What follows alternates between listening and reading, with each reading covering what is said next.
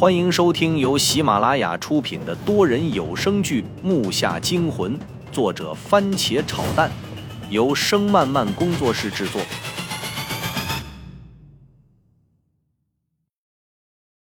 第一百二十集，张悟啥也没说，看到对他造成威胁的人没了，终于放心，脚一抬，狠狠地踩在了勒他脖子的人脚面上，那人吃痛，手也随之一松。我趁机一拳打出，见他脸正好暴露了出来，这拳就留了几分力，剩下的全部释出。一拳过后面那人的脸上肿了好大一块。不等他出手，张悟已经挣脱了剩下抱他的两人。对于他来说，两个人对他毫无威胁。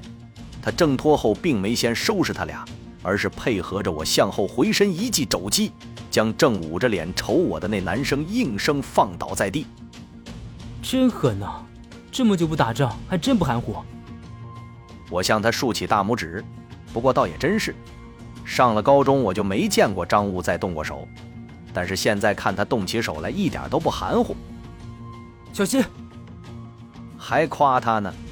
站在他旁边的两人舞动着啤酒瓶子，从两个方向张悟砸了过去。我看张悟躲已经来不及了，忙向四周望了望，看有没有什么能用到的。果然在旁边有把拖布，我什么也没想，一把握住，劈头盖脸向张悟左边那人悠了过去，正砸在他脸上。等拖布掉在了地上，张悟回手一拳打中那人，赶紧拧身躲过了右面砸来的酒瓶，抽回右手，两手把住面前这个人的肩膀，向下猛地一按，让他的腰弯了下去，抬起膝盖。我刚要叫张悟停手，可是晚了，只听嘎巴一声。让他把住的那人尖叫一声，挣脱他的手，捂着脸蹲到了地上，手指缝里还向外不停地流着血。张悟这一下就给他鼻梁骨给点折了。你们哪来的资格狂跟我打？累死你啊！我去你妈的！张悟打红了眼，拎起地上滚落的酒瓶，照着秦霄进身后准备动手的一个人脑袋就是一下。酒水溅了他一脸，但他毫不在意。还在继续的闪躲着，身体挥舞着拳头，身上的外套都让人拽得碎开了，但是这根本不影响他的出手。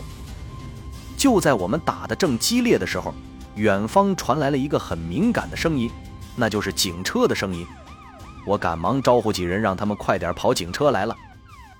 周震，快点，警察来了！胖子脸上也挂了彩，可能是啤酒瓶子的碎片扎的他看上去有点没力气了。本来人就胖，让他打一会儿还行，但是对方的人太多了，他用最后的力气踹开一个人，嚷着道：“行，咱够本撤吧。”他的嗓门让所有人都听到了。对方看我们想走一下，又围上来好几个。你他妈的说跑都那么大声，你是卧底吧？秦霄进拽住胖子的衣领，转打改骂，把他向我身边一送：“咱们聚集到一起。”等他说完，很快我们就站在了一起。秦霄进、胖子加上张悟，我突然反应过来，周震不见了。我操，周震呢？我在四周这帮人里面仔细的看了一圈，周震不见了。不会跑了吧？他的身手还用跑啊？娜娜，这不在那儿吗？张悟指着大排档的出口处大喊。我一瞅，还真是。看完，我突然有种享乐的感觉。我还以为他刚才一直在跟我们战斗呢，但是现在一看，我的想法真的是错误了。他竟然找了个相对安静的地方，吃起了他自己刚才剩下的肉串。天哪！这小子妈的，看他像卧底。哥们儿，你吃饱没？你再不来，咱都跑不了，去不了拍卖会了。胖子脸上的肉抖了抖，踮起脚，趁对面人没动手，探头扯着嗓子冲周震喊道：“还别说，经胖子这么一喊，真就奏效了。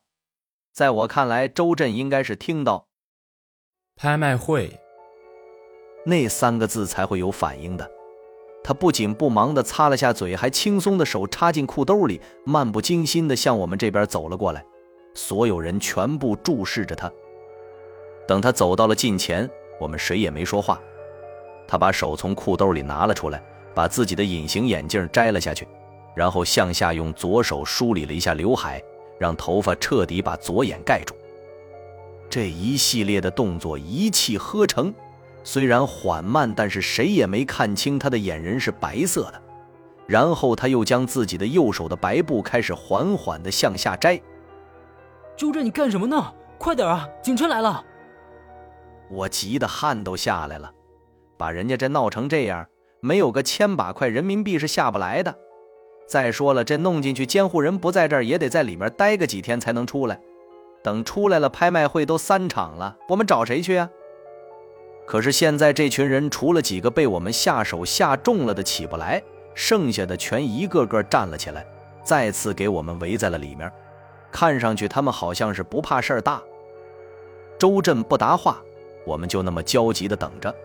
这帮人也应该是好奇面前这个如此淡定的人想干什么，一个个也耐着性子等着他。警笛声快速地朝我们这边移动着，看样子再有个不出三分钟车就会到。这样下去也不是个办法。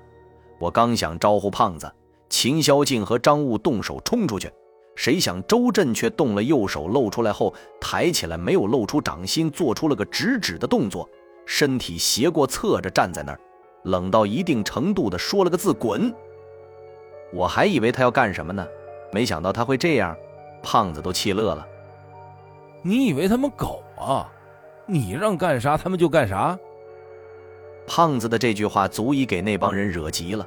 可是神奇的一幕出现了，本来应该怒发冲冠的所有人，一个个都变得木讷了起来，手里的东西全部掉在了地上，眼神呆滞，瞅上去跟没睡醒似的，无精打采的，一个个陆续听话的走出了排档，而且没有一个回头的。我们几个目瞪口呆的看着《木下惊魂》多人有声剧，感谢您的收听，更多精彩内容，请听下集。